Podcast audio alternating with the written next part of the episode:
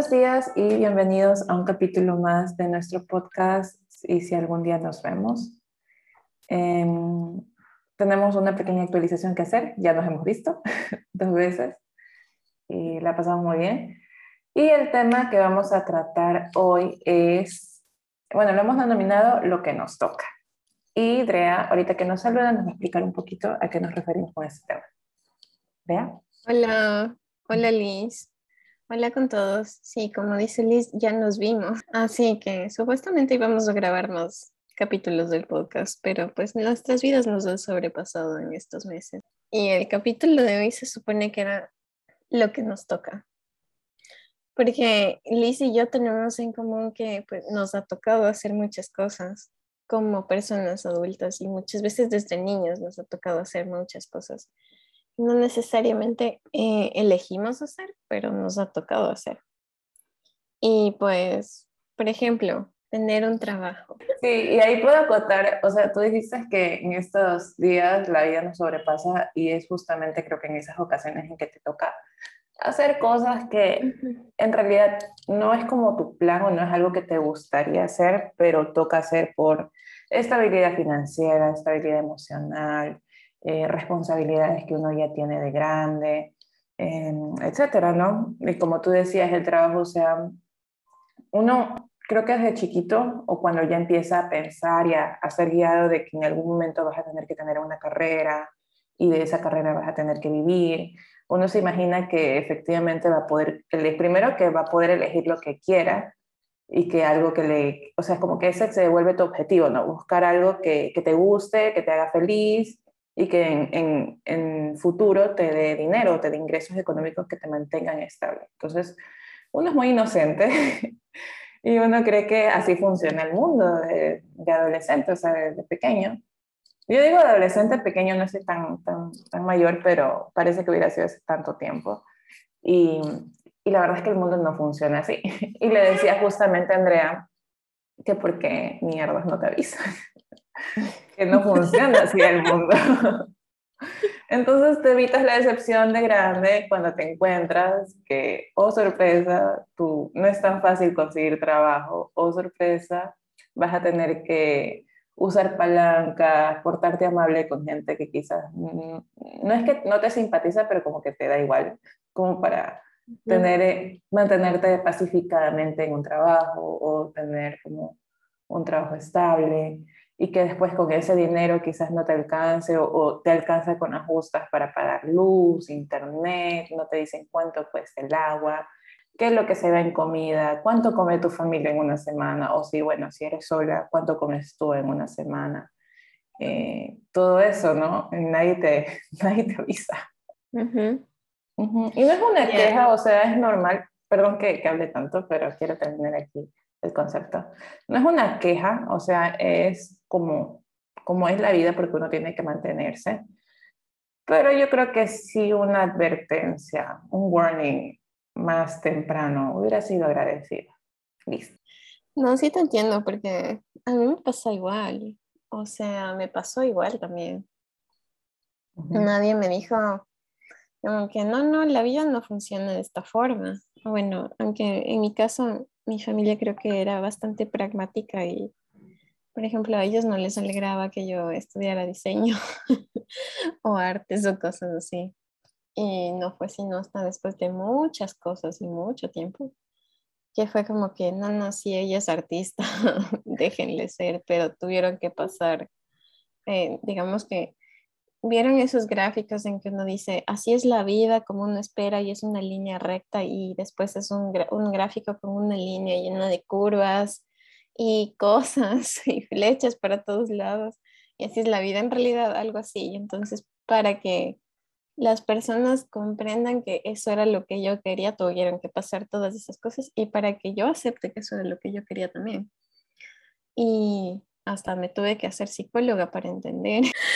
Entonces, es como si la vida nunca, nunca fuera lo que uno espera, ¿no? O sea, y es como tú decías, las palancas, necesitas palancas o que alguien te encuentre. Por ejemplo, en mi trabajo, a mí, yo no es que odie lo que hago, por ejemplo, yo vivo de hacer branding y me gusta, pero por ejemplo, si pudiera elegir entre eso y hacer mis propios cuadros y hacer mis propias ilustraciones y vender eso, obviamente elegiría lo segundo, ¿no? Pero la realidad es la que me dice, eh, no, o sea, Andrea, tienes que vivir de lo primero, o sea, tienes que ser práctico. Y sin querer te empiezas a volver tan pragmático que empiezas a cerrarte a, no, no, es que eso es lo que necesito, eso es lo que necesito, eso es lo que necesito, y te olvidas del resto y te olvidas de lo que te gusta y de pronto te encuentras súper en algún lugar muy triste o deprimido o muy ansioso o muy estresado y no sabes por qué.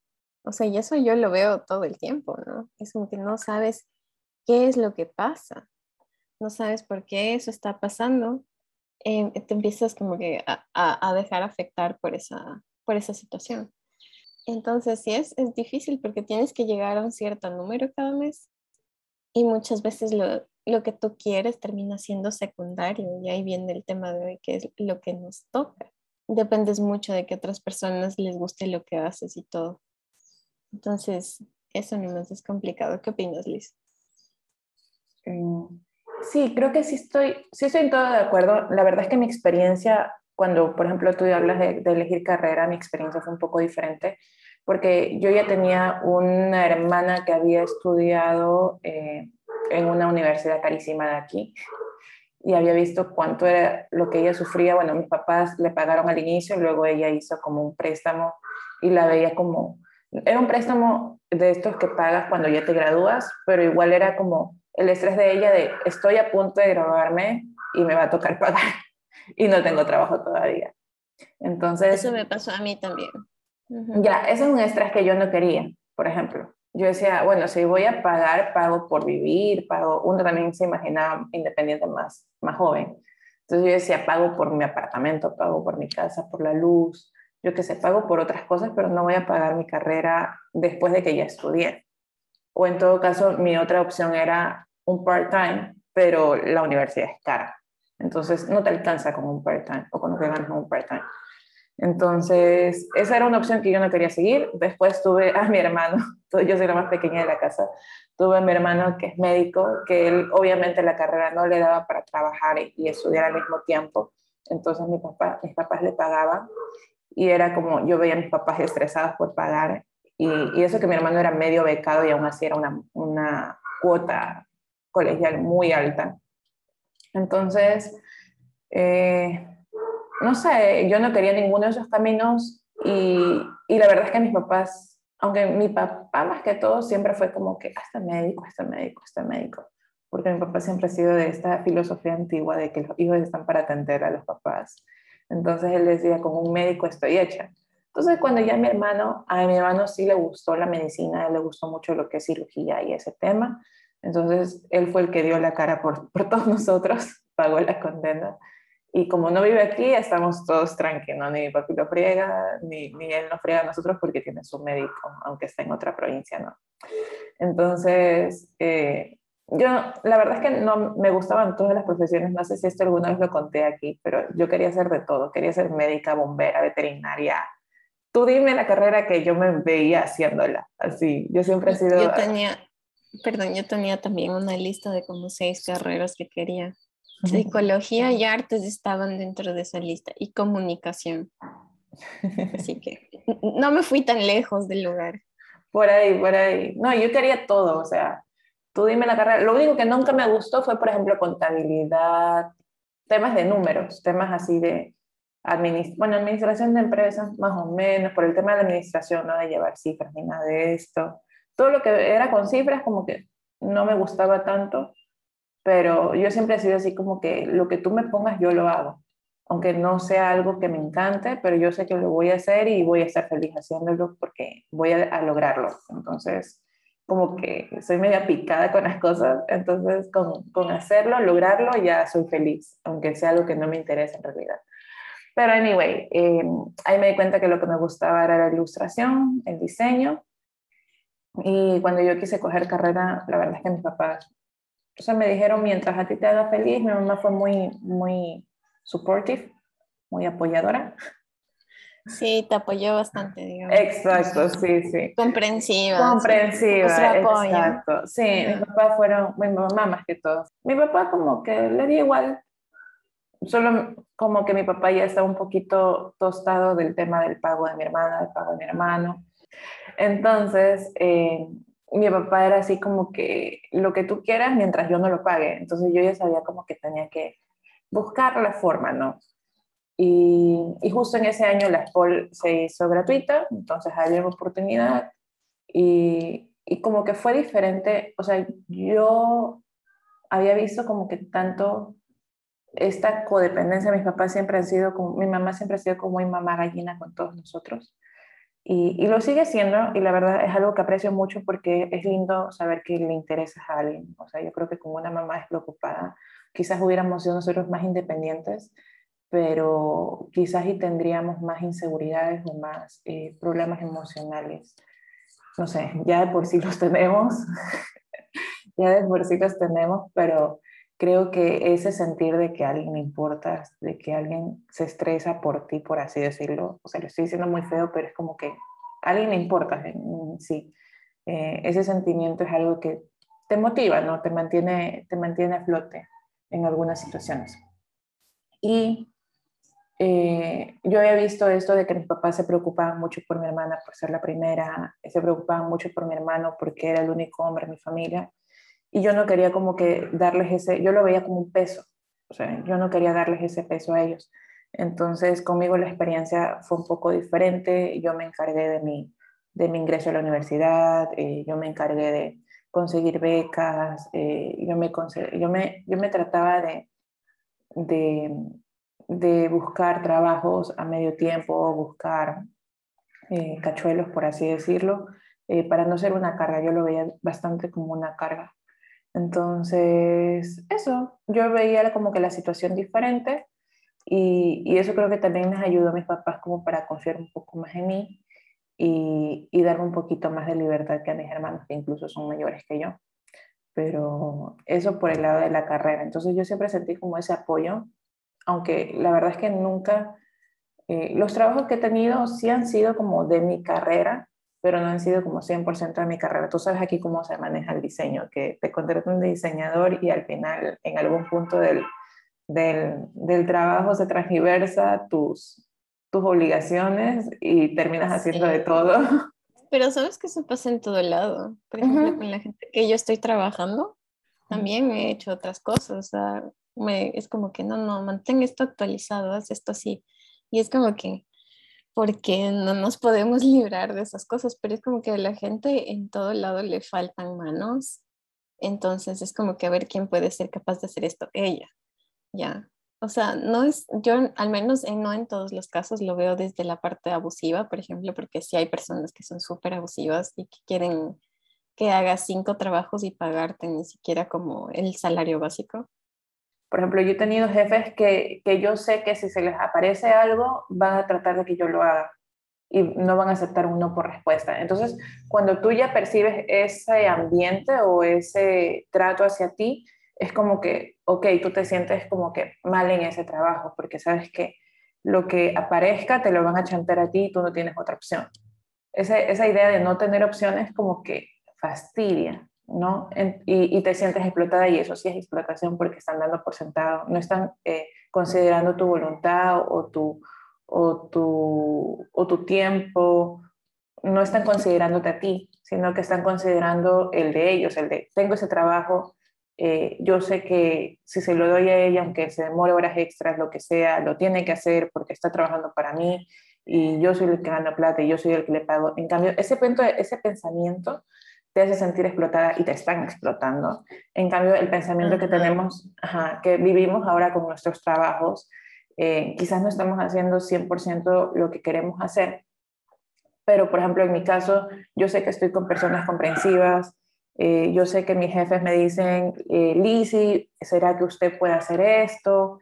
Eh, sabe cómo se hace, yo no tengo conocimiento, o sea, es el trato que te dan y tú les puedes decir, y yo, yo sé, yo siento esa confianza de poder decirles la verdad, esta no es mi área, no me siento confiada haciendo esto, podremos preguntarle a un informático, podremos preguntarle al proveedor, yo me imagino, o sea, yo también le busco soluciones, ¿no? Preguntémosle al que nos provee del de, servicio de Wi-Fi, que quizás sabe, preguntémosle al que nos provee tal cosa que quizás nos puede guiar.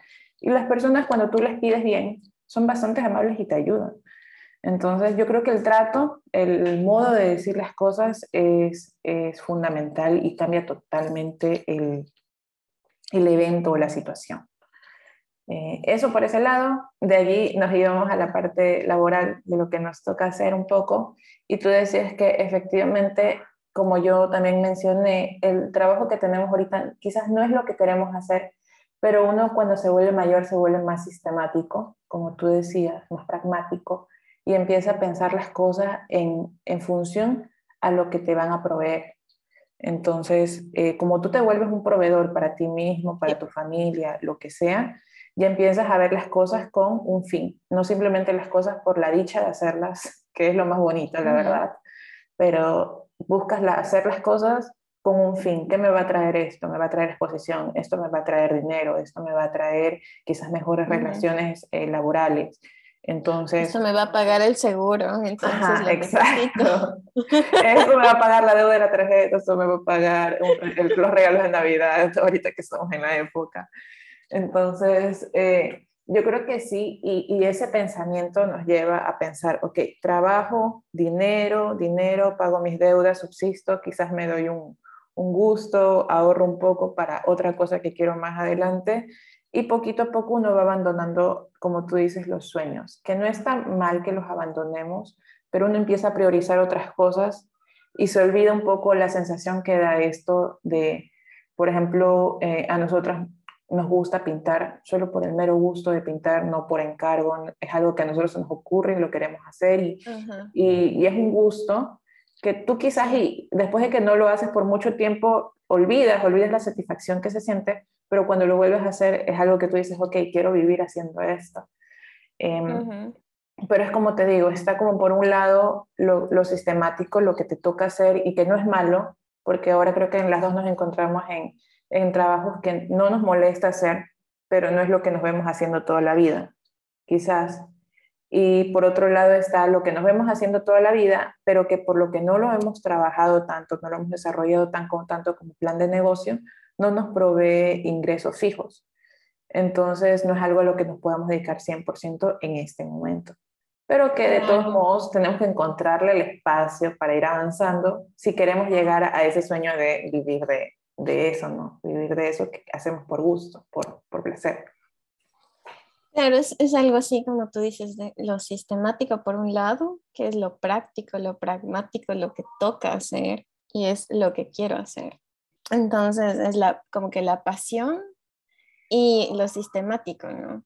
Y es como que toca, estaba aprendiendo todos estos días como que meter la pasión, cualquier cosa que te apasiona, dentro de lo que tienes que hacer y darte cuenta además de que no necesitas trabajar 80 horas a la semana en lo que tienes que hacer para sobrevivir, ¿no? Eso es súper difícil. Y entonces es complicado porque llega un punto en que te pones supervivencia, ¿no? En el que, uy, no, es que tengo que hacer esto y necesito hacer esto y solo con esto puedo sobrevivir y te olvidas de la pasión y puedes pasar años así, o sea, a mí me ha pasado, que yo paso años así.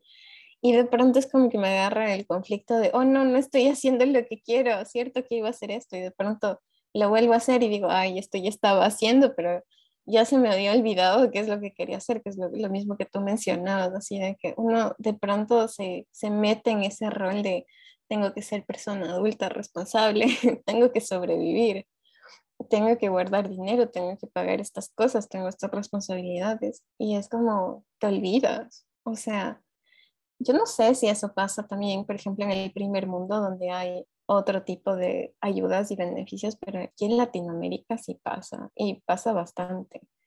Porque también, por ejemplo, para vivir de tu pasión tienes que encontrarle la forma, ¿no? Como te acuerdas que teníamos una conversación que tú me decías, es que sí se puede vivir de la ilustración, pero hay que encontrar la forma. Y era como que sí, y yo tengo las formas para vivir de eso, pero no tengo el tiempo ahorita para hacerlo. Y la ironía es que a veces tienes el tiempo, pero como necesitas vivir, entonces tienes que seguir buscando lo sistemático y lo pragmático. Entonces, yo creo que la clave es como que, no sé, no, no puede ser 50-50 nunca hasta que la pasión que tienes te dé dinero, pero sí puede ser como que 75-25, ¿no? Entonces, además de meterle también horas de descanso, porque no vas a trabajar 80 horas de la semana y pensar que todo va a estar bien, porque así vas a llegar a los 35 con un burnout. Entonces, no puedes hacer eso, no es recomendable. Sí, y también creo que conversen mucho con, con, las personas. Por ejemplo, yo converso mucho con Drea y Drea es una linda, siempre está como pendiente de, de, escribirme más que yo. Yo soy un poco como olvidadiza con, con los amigos, perdón Perdón amigos que escuchan el podcast y, bueno. y es como, eh, Drea como que siempre me está escribiendo y cuando no le contesto me dice, o sea, como que qué te pasa o, o estás ocupada. No sé, como me, que me hace dar cuenta de que no estoy fluyendo en la conversación. Entonces, eso me hace dar cuenta a mí de que quizás estoy dejando de lado, o sea, como que me estoy enfrascando mucho en el trabajo. Y como creo que Drea y yo somos personas responsables y nos pasa esto, de que queremos que el trabajo esté bien hecho y queremos terminarlo y queremos entregarlo y que sea algo bueno. Entonces, como que, y eso también nos apasiona, o sea, creo que tenemos esa pasión de no solo ilustrar, pintar, hacer lo que nos gusta, sino también que lo que nos toca hacer esté bien hecho y, y sea algo que el cliente quiere y, y como que hable bien de nosotros. Entonces, a veces nos enfrascamos tanto en perfeccionar eso que es algo que nos toca hacer, que, quizás no proviene de nuestra inspiración, pero eh, que no nos molesta hacer, queremos hacerlo bien, que queremos entregar algo bien hecho y, olvidamos el tema de, de, que es importante también compartir con amigos, que es importante dedicarle tiempo a tus, a tus sueños, a tus metas, a tus gustos, que también es importante dedicarle tiempo a la familia, que es importante dedicarle tiempo a tu salud. Entonces es como que un poquito de, de tratar de encontrar, aunque no sea un equilibrio perfecto, como dice Adrián, tratar de encontrar tiempos y ser muy respetuoso más con el trabajo. Por ejemplo, creo que Andrea, Adrián y a mí nos pasa lo mismo con el trabajo, de que dejamos que el trabajo nos absorba y nos sentimos cómodos en esa absorción, entonces no nos damos cuenta que dejamos cosas de lado. Pero es importante tú misma ser un poco estricta contigo, que es lo que yo he hecho, y ser eh, directo, o sea, con, también con tus jefes, ya que tienes la apertura, y nosotros tenemos la apertura, gracias a Dios, o yo tengo la apertura, de decirle, ok, mi trabajo son cuatro horas, llego a las dos, me voy a las seis, ya cumplí el horario, chao, dejo la computadora, no voy a trabajar en casa.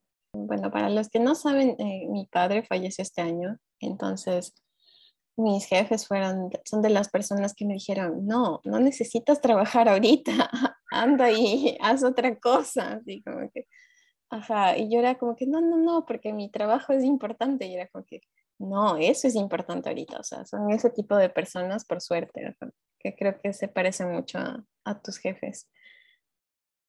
Sí, sí, a mí me pasó algo muy parecido cuando fue el cumpleaños de mi hermana, mira que no era algo, o sea, para mí era como, ok, comemos en la noche y ya, y, me, y, ellos se interesan, te preguntan, ay, Lizzy, o a mí me preguntan, ah, Lizzy, ¿qué tiene planeado hoy día? Y yo, no, voy a comer, a cenar con mi ñaña porque es su cumpleaños. Me decían, ay, váyase temprano, tiene que celebrar, vaya, diviértase. O sea, son como, tú te quedas así como que, ok, gracias. Sí, a, mí me dijeron lo mismo en mi cumpleaños, así como que, pero es tu cumpleaños, ¿qué estás haciendo aquí? Y yo, ya voy, ya me voy, está bien.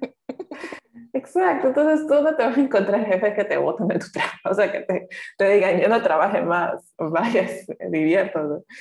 Entonces, sí, la verdad es que creo que los dos las dos estamos en, en trabajos que, que, nos gustan por ahora y eso es algo que se agradece bastante. Y también eh, es importante encontrar ese tipo de trabajos en que valoren también tus sueños y tus metas. Por ejemplo, mis jefes no sabían que yo ilustraba, les enseñé que ilustraba y me decían, ok, utilice, o sea, usted puede venir y si tiene que terminar un trabajo lo termina, o sea, ellos son cero complicados contar que tú cumplas lo que se tiene que hacer en el trabajo. Ahí tú verás cómo, o sea, si necesitas algo les pides, es como, es un ambiente súper bonito y que uno quizás no se da cuenta, uno creo que pasa por ese tiempo de, de, de juventud, de inmadurez, de inocencia, en que piensa que los trabajos pueden llegar a ser así. Entonces después pasas por la triste realidad de que te cruzas, con, te chocas con muchas paredes de que de jefes que son explotadores, de jefes que son groseros, que se pasan de los límites, algunos que te, bueno, a las mujeres les pasa mucho que hay acoso sexual, eh, te encuentras de todo. Oh, entonces, entonces tú llegas a, a, pedir el siguiente trabajo como tú desmoralizada, como que estoy aquí porque necesito comer, me va a dar el trabajo, soy buena empleada. Y te encuentras con estas personas que son como tan, tan como tú te imaginas un trabajo de primer mundo, tan comprensivas, tan amables. Humanas. Tan humanas. Exacto, tan humanas. Que no es por exaltar, pero así deberían ser todos. Y tú te quedas así como que, ok, aquí es. Pero ¿sabes qué es lo malo de eso? Que después te acomodas y eso no es claro, bueno. Claro, o sea, eso también, o sea, te quedas ahí y te olvidas de, cuál era el, cuál era la meta. Por eso, por eso es, bueno, es bueno que les hayas dicho eso a tus jefes y que ellos lo hayan tomado bien, porque entonces es como que así tienes mucha apertura y también puedes poner en tu mente eso, así como que ya está organizado de que ellos saben, entonces no es algo que tengo que ocultar. Exacto. Y eso te facilita las cosas. Sí, es como, como tú decías, por ejemplo, eh, tratar no de llevar, a mí por ejemplo no me gusta mezclar las cosas, entonces es como mi trabajo, mi trabajo, las cuatro horas que tengo de trabajo, que estoy en la oficina, son para el trabajo. Y, y lo de, lo de mi, mi ilustración, las metas son para cuando estoy aquí en mi estudio, en mi casa, eh, pero sí es importante como que ambas partes tengan conocimiento de la otra, ¿no? Por ejemplo, aquí con mis ilustraciones soy yo solita, pero yo sé que, por ejemplo, no puedo eh, tomar una clase de dibujo corporal mientras estoy en el trabajo, porque no, no es algo que vaya conmigo, no es algo que me haga sentir que estoy haciendo algo correcto. Y tampoco cuando estoy ilustrando o estoy aquí en mi, en, mi, en mi, oficina, no voy a parar todo y hacer algo del trabajo. Entonces, yo soy como muy de dividir los espacios pero sí, por ejemplo, mantener a mis jefes informados de, ok, yo cuando no estoy aquí, eh, yo ilustro, hago otras cosas, tengo una vida. obvio, obvio lo digo más bonito, obvio lo digo con más tacto, pero es como estoy haciendo otras cosas, no voy a atender el trabajo. Entonces, cuando me dicen algo como fuera de oficina, es como, ok, cuando vaya a la oficina lo resolvemos. Ah, algo que quería decir, ¿cierto? Porque tú estabas hablando de tus hermanos, ¿verdad? De que tú fuiste la tercera y que fue complicado y todo eso. Bueno, para los que no saben, yo soy la primera. Tenemos aquí los dos mundos, ser primerito y ser último. En mi caso, en cambio, yo siento que yo fui el experimento de mis padres, ¿cachas? Y todo lo que salió mal conmigo lo hicieron con sus otras hijas e hijos. Eh, ah, no, no, probemos esto de Andrea.